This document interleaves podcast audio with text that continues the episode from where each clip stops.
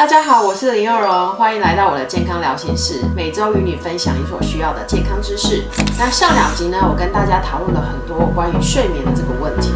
那提到睡眠呢，我们就不得不提到安眠药这个东西。那因为很多患者来找我，他们其实就是想要就是说，哎，怎么样可以不要再吃安眠药了哈？所以今天呢，我们要来谈论安眠药这个主题。那究竟台湾人有多爱吃安眠药呢？根据这个统计呢，全台使用安眠药镇定药物的人总共有四百六十二万。那这几乎等于是五个人里面就一个人在吃安眠药，然后一年呢吃下超过九亿颗的安眠药，这真的是一个很恐怖的数字。但是呢，我们不得不去思考，长期如果吃安眠药，真的对我们的健康是没有问题的吗？所以今天呢，我们就来谈谈这个吃安眠药的时候可能会产生哪些可怕的副作用，而且还有就是在吃安眠药的时候绝对不可以做的禁忌。然后呢，在下一集呢，我也会跟大家分享自然医学可以如何帮助你戒掉安眠药。所以，如果你是对安眠药有长期的依赖性，或是家中有人在吃安眠药的人，一定要仔细的看下去哦。那首先呢，我们现在谈谈就是常见的安眠药有哪些种类。市面上常见的安眠药大概可以分成四种类型。第一类型呢，就是成瘾性比较低的 non-benzo。中文所谓的非苯二氮氢平类的镇定安眠剂，像是 Stenox、迪诺斯或者是左配眠。第二类型则是 Benzo 苯二氮氢平类的镇定安眠剂，就像是这个左替唑他类的药物。第三类型呢，则是三环抗忧郁剂。TCA tricyclic antidepressant，那大家会想说，哎，这个忧郁剂跟睡眠有什么关系？那其实是因为低剂量的抗忧郁症可以引发睡意。那第四类呢，则是褪黑激素受体致效剂。褪黑激素是一种荷尔蒙，它是由大脑的松果体细胞所分泌的，它可以帮助我们就是引发睡意。那而且褪黑激素受体致效剂，它比较不容易造成这个早晨或嗜睡，成瘾性也比较低。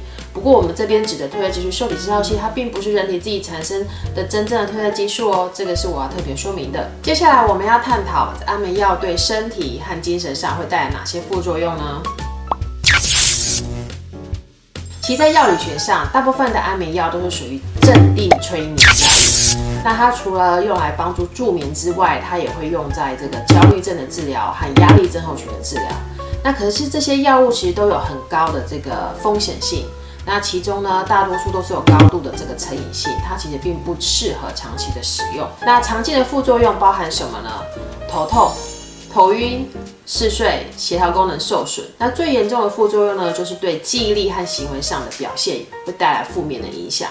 因为这些药物对于脑部的化学反应会有强烈的这个影响，而且可能会明显的改变大脑功能与行为，并且导致这个严重的记忆受损、健忘症、神经质混乱、幻想、行为异常、梦游和极度的易怒，或者是展现出侵略性。而且他们也会增加忧郁感，还有这个自杀的这个意念。服用这些药物时呢，要避免开车或者是从事有潜在危险的活动，这是非常重要的哦。而且千万不要跟酒精一起摄取，因为这个可能会导致这个致命的后果。美国加州大学圣地亚哥分校的精神科荣誉教授 Dr. Clip 医师呢，他曾经致力于评估安眠药的风险，已经超过就是三十年了。他最为人所震惊的发现是呢。吃安眠药的人会比没有吃的人早死。那这个数据呢，是来自于一个非常大规模的研究，叫做癌症预防医学研究。他们其实调查了超过就是一百位的这个美国人，然后关于他们这个安眠药的这个使用者，他们发现每月服用安眠药次数超过三十次以上的死亡率，比未服用安眠药者高出二十五 percent。而每个月仅服用几次安眠药的死亡率，相较于未服用安眠药者，还是高出十到十五 percent。重点来喽，他们的结论就是，无论服用的剂量多寡，安眠药都不安全。而且还有十八项族群研究显示，安眠药与死亡风险增加有明显的正相关。那这些数据的真实意义到底是什么呢？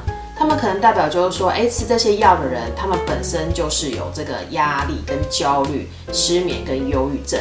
那或许这些人会吃安眠药，是因为他们真的觉得压力很大，或者是他们感到忧郁，又或者是因为药物而产生的这个并发症。举例来说呢，这些药物有可能去干扰正常的睡眠修复机制，而且去诱发这个忧郁症。所以重点来了，就是服药的风险显然大过于任何益处。这个是他们所做出的这个研究的结论。希望今天的分享可以让你对安眠药的安全性有更进一步的认识。如果你有任何睡眠相关的问题，也欢迎在影片下方留言。如果你觉得这个影片有帮助到你和其他人，也欢迎帮我们按赞、分享跟订阅哦。好，那我们下周见，拜拜。